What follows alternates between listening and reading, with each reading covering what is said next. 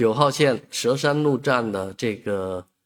公交枢纽终于竣工了，即将等待这个验收啊，然后推出使用啊。九号线蛇山站呢，确实是一个非常多人落客的地方啊，这里紧邻着这个蛇山风景区啊，在这里除了这个公交枢纽之外，其实还有这个欢乐谷的公交接驳车啊，大巴接驳车，所以在这里下下车的人很多。